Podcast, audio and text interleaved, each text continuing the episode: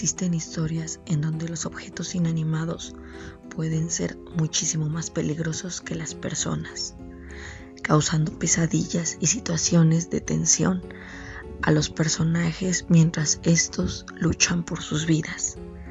Este es el caso de la novela El Resplandor. Seguro alguna vez habrán escuchado de este libro, novela, historia, del autor Stephen King. Hoy vamos a hablar un poco más de él y vamos a tratar ciertas cuestiones las cuales no se han visto de lleno en algunas recomendaciones. Comenzamos. El resplandor pueden encontrarlo en varias librerías. En el caso de México pueden encontrarlo en Editorial de Bolsillo del autor Stephen King.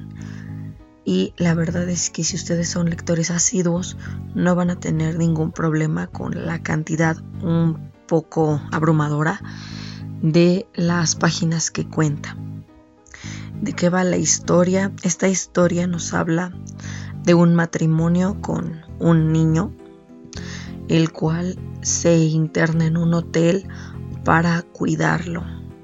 Este hotel está en la zona de Colorado, en Estados Unidos, y ellos tienen que pasar un muy buen tiempo en este lugar aislado, con problemas para acceder por lo mismo de que ya es invierno, empieza a haber nevadas brutales en esta zona. Entonces su tarea es quedarse en este sitio, cuidarlo, procurarlo y revisar que todo esté perfecto para su reapertura cuando llegue la primavera. Claro que esa es la intención del matrimonio sin embargo, conforme va pasando la historia, comenzamos a notar ciertas cuestiones un tanto extrañas que poco a poco se van volviendo perturbadoras, al grado que los personajes comienzan a dudar, ¿en verdad están solos en el hotel? ¿Qué secretos esconde el Overlook?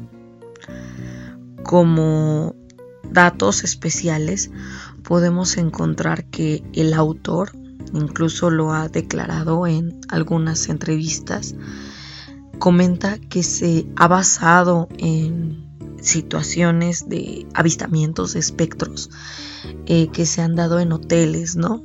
Estas historias en donde algún cliente o alguien del personal comenta que ha llegado a ver algún fantasma o le ha tocado sentir algo extraño o bastante peliagudo entre estos cuartos, ¿no? Entre estos enormes pasillos y todo lo que conlleva el, ahora sí que la edificación del hotel. Es ahora sí que de conocimiento general que él mismo llegó a quedarse en el Hotel Stanley en Colorado es más, él, como les comento, ha dicho que este mismo hotel fue uno de los que lo inspiraron a escribir El Resplandor. ¿Por qué? Porque en su anécdota, él, su mujer y sus hijos se fueron a quedar al hotel a un día de que terminaran de cerrar por vacaciones de invierno. Y comentó que efectivamente el hotel estaba todo vacío. Eh, ya se habían ido muchos clientes, muchas personas que trabajaban ahí. Y en este sitio pues llegaron a sentirse un tanto extraños. Y esa tensión él empezó a, a llevarla a lo que es la historia como la conocemos hoy en día. Algunas personas también suponen que él también pudo basarse en estos avistamientos que se han visto en otros hoteles encantados como el mismo Hotel Cecil. Sin embargo, eso ya no lo ha comentado el autor eh, en estas entrevistas. Pero como les digo, por la cantidad de espectros y de situaciones que manejan, suponen que algo puede haber de, de ello en la historia. Ahora, en cuanto a polémicas que se han levantado con respecto a la trama de, del libro, una de las más famosas, y si no es que la más famosa, fue, estos, fue este problema que hubo entre Stephen King y Stanley Kubrick cuando se realizó la adaptación cinematográfica en la que estuvo actuando eh, Jack Nicholson junto con Shelley Duvall. En ella vemos que efectivamente se cambiaron varias situaciones y escenas del material original para poder darle a lo que es el, el hotel una presencia un poco más disminuida, enviando la mayor parte de la maldad hacia el pues, personaje de Jack Torrance. Por supuesto, bueno, quienes hayan leído el libro saben que esto es un poco diferente en cuanto a lo que es villanía como tal. Sabemos que el hotel juega un papel bastante importante. Sin embargo, eh, sí también se, se ha conocido que Stephen King llegó a tener varias pláticas con Kubrick en donde comentaban que uno no deseaba tocar lo que era el tema de, la vida después de la muerte y el otro como si lo había ahora sí que ahondado en la historia pues llegó a sentirse un tanto defraudado y contrariado con esta visión no de su libro un tanto trasquiversada al grado que Stephen King ya en los noventas este, llegó a hacer en colaboración con, con otros directivos y productores una miniserie del resplandor en donde se supone ya se respeta el material original. Por supuesto, eh, muchas personas siguen concordando con que la adaptación de Kubrick sigue siendo la, la mejor más que nada por efectos, estas imágenes tan fuertes y tan poderosas que llega a mostrar el filme en donde lógicamente no se nos queda en la memoria este, esta escena del elevador en donde va saliendo el río de sangre o la imagen de Dani gritando mientras ve a su padre atacando al cocinero Halloran en fin, no, la verdad es que en cuanto a adaptación, sí conocemos el problema que hubo entre estas dos personalidades y conocemos ¿no? Eh, los puntos de vista de ambos. Como les digo, también hubo estas discrepancias que llevaron a hacer una adaptación y a la vez una miniserie, eh, una de las cuales eh, fue abucheada definitivamente. Sin embargo, este muchos eh, fanáticos acérrimos siguen asegurando que es mejor por el asunto de la, del respeto ¿no? a la trama. En fin, aquí yo les preguntaría si ya han visto ambas versiones, ¿cuál prefieren? ¿Cuál creen que en verdad libera la esencia de esta historia del, del Overlook y sus habitantes? Ahora, ¿Por qué vale la pena leer el libro? La verdad es que si ustedes son amantes del terror, sobre todo del terror en donde el ambiente sigue siendo el máster, la verdad es que esta historia es un muy buen exponente.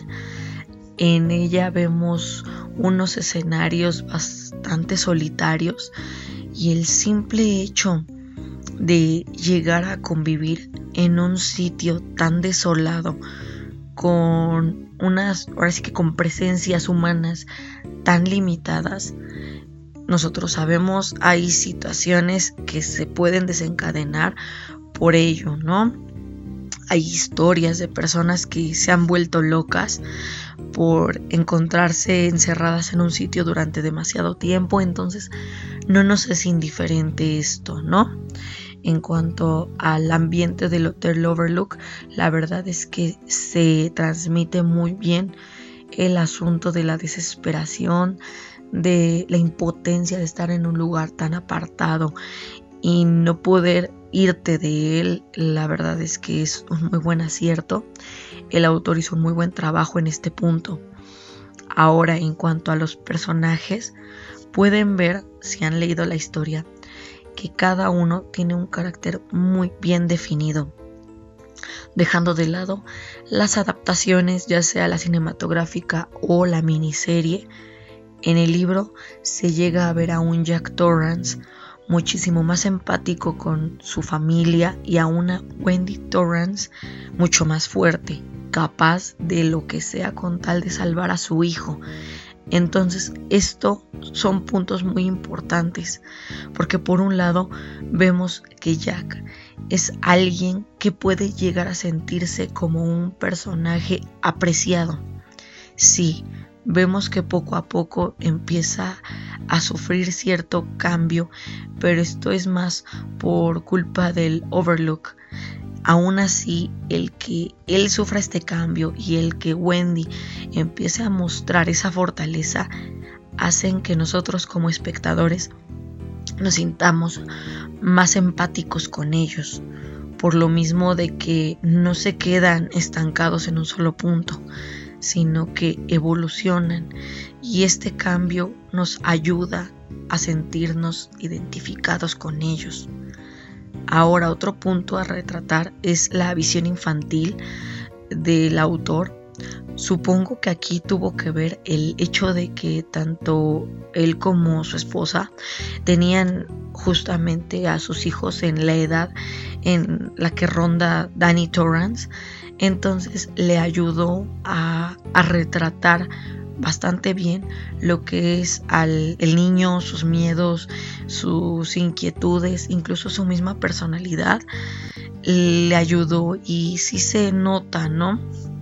Ese acierto, porque existen otras historias de terror en donde los personajes infantiles se sienten a veces un poco más, eh, más adultos o con un habla y carácter un poco más definido, ¿no?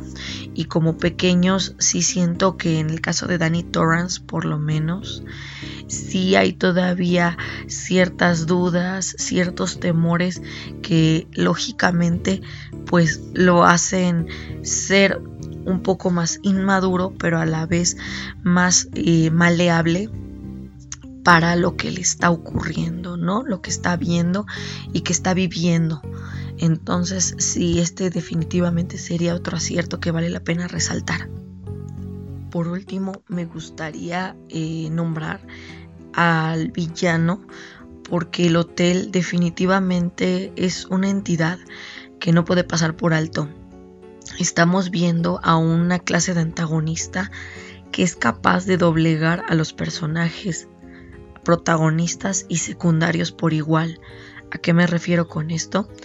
Estamos viendo que el hotel llega a modificar su ambiente, eh, las entidades que maneja, controla el terreno en general.